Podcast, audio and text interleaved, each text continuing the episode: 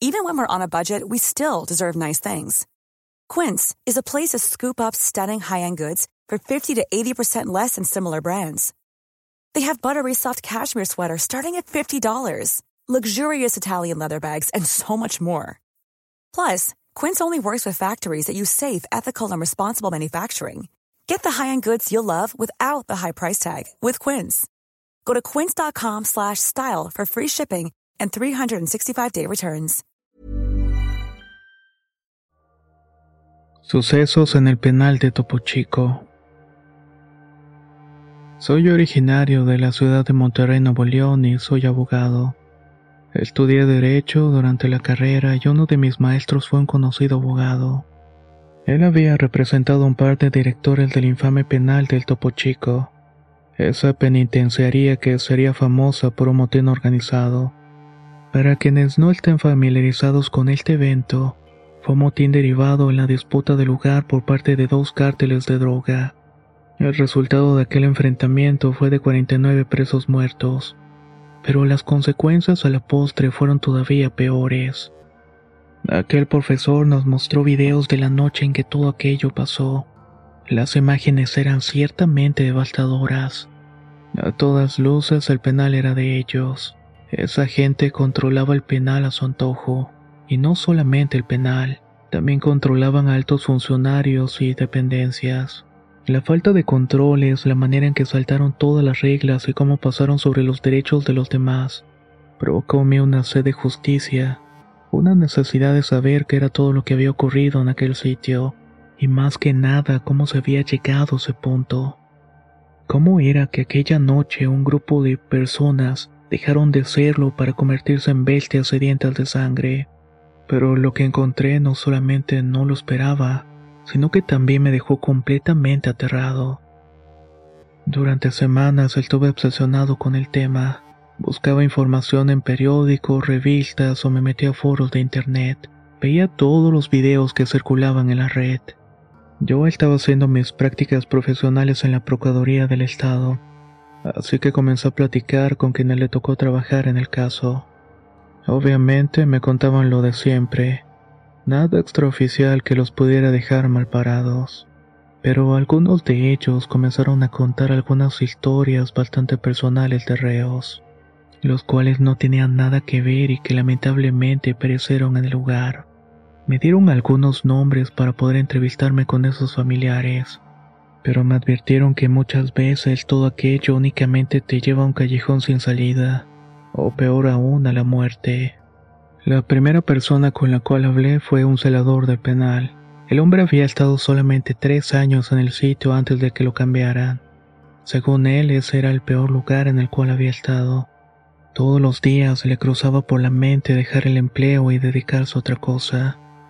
La presión a la cual se habían vuelto era enorme y prácticamente ellos eran los empleados de los capos que estaban presos. Cuando querían rebelarse y hacer las cosas bien los amenazaban. Y siempre venía por el lado de la familia. Me contaba que al cruzar la puerta sentía como si su cuerpo y su uniforme, su arma pesaran varios kilos más. Decía que el olor humanidad era intenso, al grado de que en ocasiones cuando las cosas se salían de control, ese mismo olor humano se convertía en el olor de la muerte. Dice que odiaba ir a donde estaba la enfermería. Solo iba en caso de que fuera sumamente necesario. Había cosas que no le gustaban de ese lugar. Había muerto tantas personas ahí que se podía sentir. Era como si aquellos fallecidos seguían ahí quejándose pidiendo clemencia. El hombre recordaba que las condiciones del lugar eran horribles. La higiene prácticamente no existía y el mantenimiento era nulo. La seguridad era provista por los mismos reclusos, el dinero, las sustancias y las armas corrían en el interior. Era como si nadie se diera cuenta. En una ocasión uno de los jefes le pidió que llevara a alguien a una dirección en el centro de Monterrey. Él pensaba que se trataba de algún trabajador del sitio, pero cuando llegó la camioneta, vio que era uno de los reclusos vestido completamente de civil. Iba cargando una bolsa negra y al llegar a la dirección el recluso bajó. Arrojó la bolsa al interior de un negocio y regresó a la camioneta. Volvieron al penal y dentro de esta bolsa iba la cabeza de otro recluso, uno que acusaron de provocar una riña y murió en el combate. Aquel evento le provocó semanas de insomnio y ansiedad, ya que sin saberlo este hombre había sido parte de un horrible acto de venganza. Todo lo que él llegó a ver en ese tiempo le fue provocando un miedo bastante fuerte a la noche, ya que era cuando las cosas se ponían más turbias. Cuando le tocaba el turno de la noche, pedía e incluso le pagaba a otros compañeros para que no lo mandaran a las zonas conflictivas.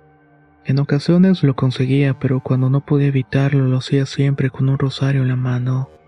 Siempre iba rezando una y otra vez el Ave María, ya que en una ocasión cuando caminaba cerca de la enfermería escuchó un quejido, sumando un escándalo que venía de ahí. Fue de inmediato a revisar y cuando abrió la puerta vio el cuerpo de una mujer colgado de una lámpara. En el suelo había cosas tiradas y una silla. En ese momento llamó para pedir ayuda y se alejó un par de metros. Había sentido muchas ganas de vomitar y quería tranquilizarse unos minutos. Pero cuando llegaron los doctores y el compañero vieron que dentro de la enfermería no había nada. Todo parecía estar en su lugar y no había rastro de que alguien hubiera entrado dentro. Aquella visión no era lo único que le había tocado ver. Dice que era muy común que en las celdas VIP como se les conocía, esas celdas de capos o líderes de los cárteles que estaban adaptadas con lujos. Era una costumbre ver altares a la Santa Muerte o figuras de tamaño real o imponentes. Una noche un recluso había tenido una pelea con un rival y lo había matado enfrente de todos.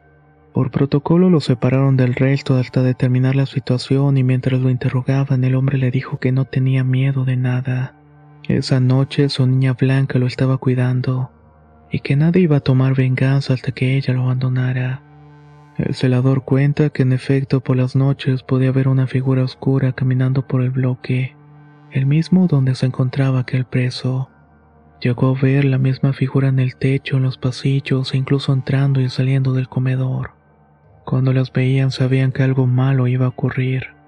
Se tenía la creencia de que cuando pasaban ese tipo de riñas, no era otra cosa más que un pretexto para matar a alguien y ofrecerlo como tributo.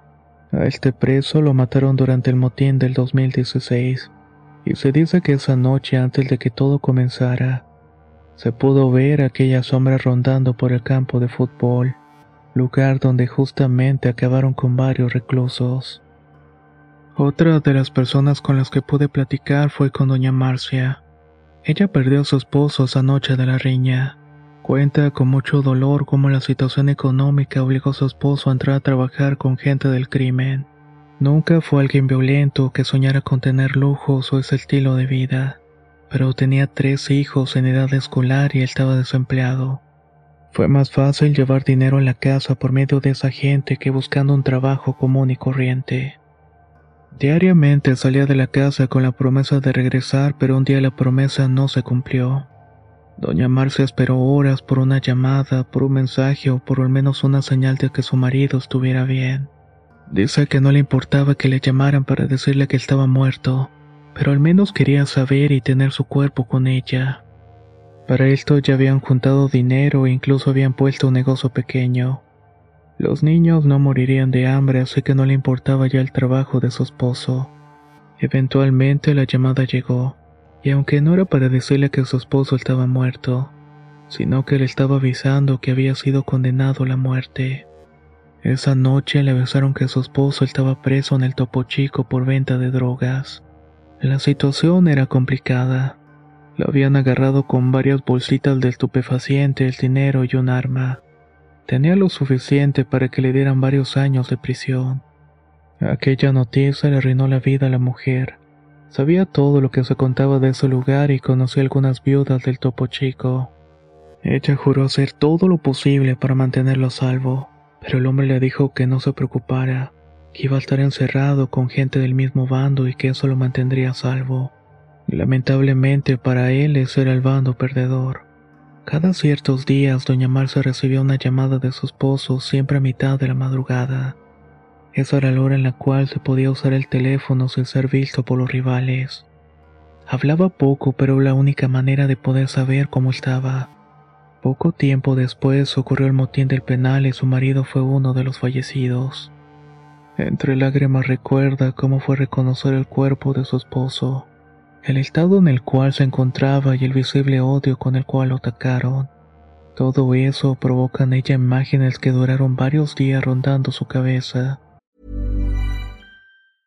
If you thought the only way to get a more defined jawline with natural looking results was through surgery, think again. Juvederm Volux XC is a non surgical injectable gel filler that improves moderate to severe loss of jawline definition and can help you achieve natural looking results with little downtime. Even better, this improved definition lasts up to one year with optimal treatment. No maintenance required. Improve jawline definition for a smooth, sculpted look with Juvederm Volux XC. For important safety information and to find a licensed specialist, visit juvederm.com. That's J U V E D E R M.com. Not for people with severe allergic reactions, allergies to lidocaine, or the proteins used in Juvederm. Common side effects include injection site redness, swelling, pain, tenderness, firmness, lumps, bumps, bruising, discoloration, or itching. There's a risk of unintentional injection into a blood vessel, which can cause vision abnormalities, blindness, stroke, temporary scabs, or scarring. Talk to a licensed specialist to find out if it's right for you. I'm Sandra, and I'm just the professional your small business was looking for. But you didn't hire me because you didn't use LinkedIn jobs. LinkedIn has professionals you can't find anywhere else, including those who aren't actively looking for a new job but might be open to the perfect role,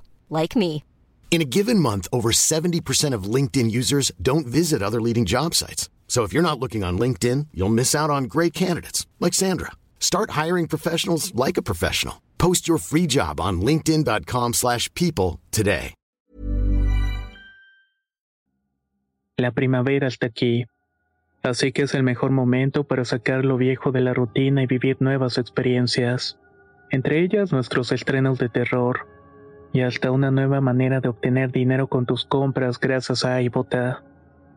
iBota es una app que puedes descargar totalmente gratis y que te da la mayor cantidad de dinero en efectivo en cientos de artículos y marcas.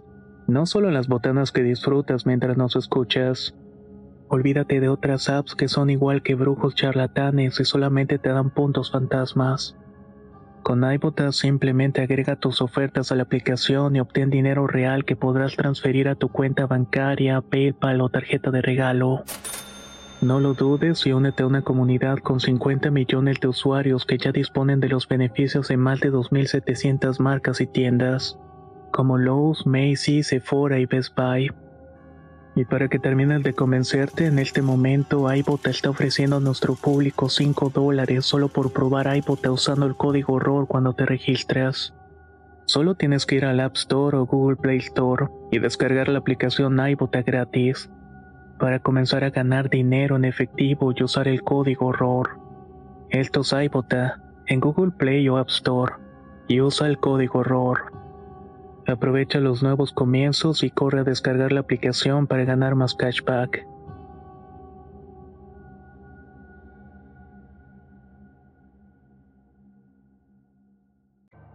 Hasta que una noche mientras dormitaba recibió una llamada.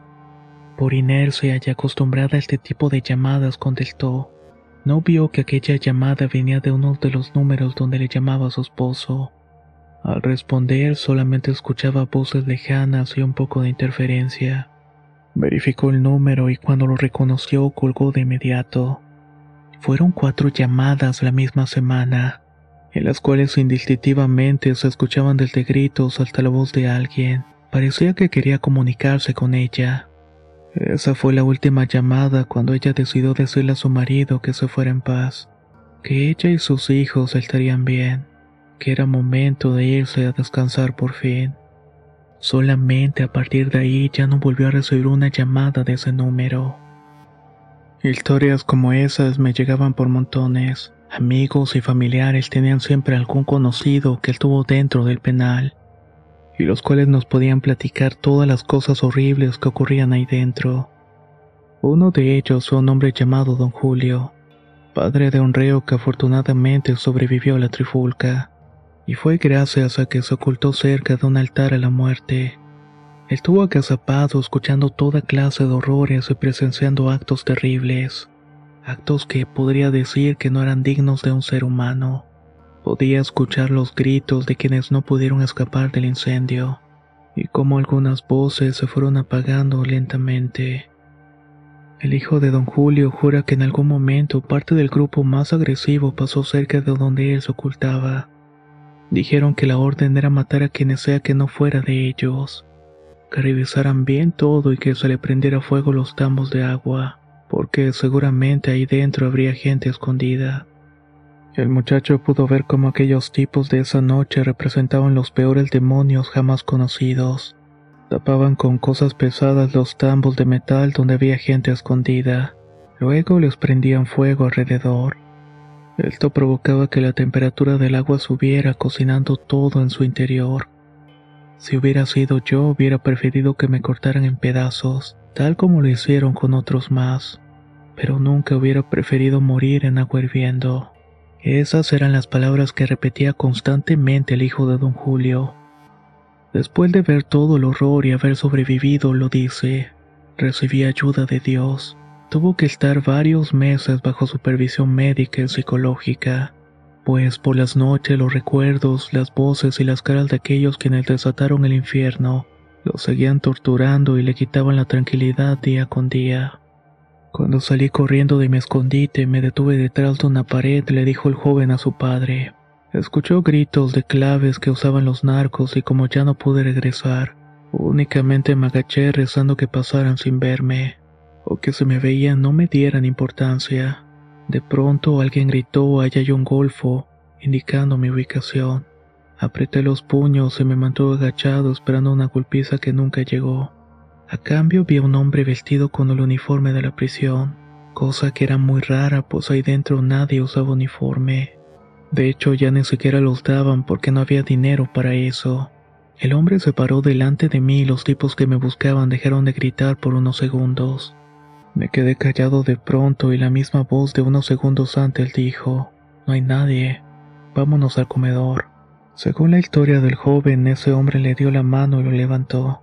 Le dijo que se fuera directamente a un lugar específico y se encerrara con los demás, que ellos le iban a abrir la puerta. El joven le preguntó si no iba a ir con él, pero el hombre contestó que él tenía que seguir ayudando a los demás inocentes. Recuerda bien su rostro, pues el hombre usaba un bigote bastante poblado y pelo negro. Era corpulento y de tez blanca. Extrañamente hubo más reclusos que lo vieron y hablaron con él esa noche, pero después de la riña nunca más lo volvieron a ver. No saben si algo le pasó ese hombre nunca existió pero ellos prefieren decir que era una especie de ángel de Dios que les mandó mantenerlos a salvo. Todo lo que me platicaron terminaba conectándose con lo mismo, corrupción y dinero. Todos tenían la misma historia de abusos y de cobros de dinero para mantenerse a salvo. Todos hablaban de la colaboración de las autoridades con esos criminales para darles el control del penal. Todos contaban sobre la forma ruina en que ahí dentro se seguía secuestrando y extorsionando a los mismos presos. Eso me fue decepcionando, no solo de la sociedad como tal, sino también de mi profesión. ¿Cómo era posible que quienes juraran proteger a los desvalidos fueran los mismos que los mandaban a la boca del lobo? No me cabía en la cabeza que hubieran abogados que por unos cuantos pesos fueran capaces de mandar a la prisión a un inocente. Esta fue de las últimas historias que escuché sobre este lugar, antes de que dejara el tema por mi propia salud mental. La hermana de mi novia trabajó mucho tiempo en una tienda del centro de la ciudad. Era una tienda de ropa de esas que supuestamente se usaban como lavado de dinero. Ahí le tocó conocer por unas semanas a una muchacha oriunda de un estado del sur del país que trabajaba como contadora. La joven en el pasado ya había tenido quejas de un hombre que la acosaba. Este siempre la seguía desde una camioneta negra. Según esto, el hombre estaba enamorado de la chica y constantemente la invitaba a salir, le ofrecía dinero, joyas y sacarla de trabajar. Pero la joven siempre se negó. Con el paso del tiempo, aquel hombre cayó preso por narcotráfico. Gracias a los abogados fue a dar al penal del Topo Chico. Desde ahí el hombre siguió buscando a la joven, mandando a sus empleados a buscarla y a seguirla. De hecho, en una ocasión la joven volvía a su casa acompañada de un amigo, y de pronto un par de delincuentes de la nada lo molieron a golpes. Le dijeron que era un recado de su patrón. La joven ya no sabía qué hacer. Estaba harta de la situación, pero no podía dejar de trabajar. Una tarde el negocio llegaron agentes ministeriales y se la llevaron. Los dueños del negocio la estaban acusando de robo y malversación de dinero. Ella no tenía dinero para un abogado, por lo cual aceptó un abogado de oficio que te dan. A las pocas semanas un juez le dictó sentencia a la joven, que a todas luces era totalmente inocente. La mandaron al penal de Topo Chico y ahí dentro el terror comenzó. El hombre que la acusaba había organizado todo para que la joven fuera presa. Había dado la orden que los dueños del negocio la acusaran y tenían comprado el juez y a los abogados. Tenía todo para tener a la joven ahí dentro. En varias ocasiones los mismos policías la llevaron directamente a la celda del tipo. Este en un inicio le pedía que fuera su novia, pero al ser las negativas, una noche el hombre intentó abusar de ella y la joven se defendió como pudo. Terminó por hacerle una herida en la cara del tipo. Lleno de furia, ordenó a los policías que la llevaran al pabellón donde se encontraban los enfermos terminales. Quería que le hicieran todas las tropelías con la chica. Ultrajada y en shock y casi al borde del colapso, los mismos policías que le habían entregado aquel horror la llevaron a la enfermería. Una pasante la revisó y confirmó el horror de que había sido expuesta la chica. Ya no decía palabra alguna ni parecía sentir dolor. Fue un descuido y la pasante llamó por teléfono a su jefe y dieron aviso al director del penal. Fue que cuando regresaron encontraron a la joven colgada de una lámpara y varios artículos tirados en el suelo. Aquella historia me recordó justamente la aparición que tuvo aquel celador con el cual me entrevisté. Describía lo mismo y aseguraba que más personas habían visto el fantasma de esa chica. En ocasiones se puede llegar a escuchar sus llantos o sus gritos de dolor. Podían sentir la angustia y el miedo que sintió la joven esa noche, cuando todo su mundo se cayó en pedazos por la culpa de un tipo, uno que había perdido su humanidad hace mucho tiempo atrás. Con esta serie de historias nos despedimos de este relato tan intenso. Si bien las cosas paranormales pueden ser un poco light para algunos, no cabe duda que el mayor terror lo genera lo que pueda ser el ser humano. Si te gustó la historia, por favor no dudes en dejar un me gusta y compartir. Nos escuchamos en el próximo relato.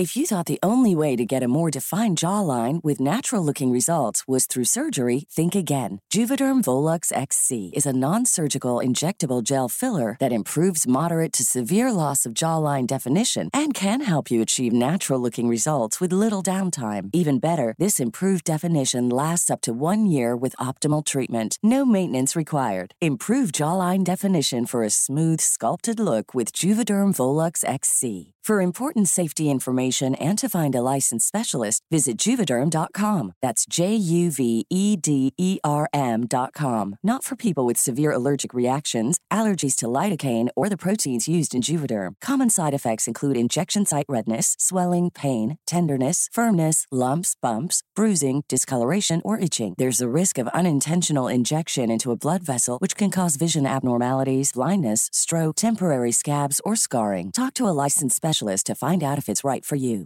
Hey, folks, I'm Mark Marin from the WTF Podcast, and this episode is brought to you by Kleenex Ultra Soft Tissues, your ally to help tackle your allergy symptoms this season. I love the change of seasons, but nobody loves pollen and all those other things floating in the air that make you sneeze during this nice weather. Kleenex Ultra Soft Tissues are hypoallergenic and allergist approved, so fight back against watery eyes and runny noses without worrying about irritating your skin. For this allergy season, grab Kleenex and face allergies head on.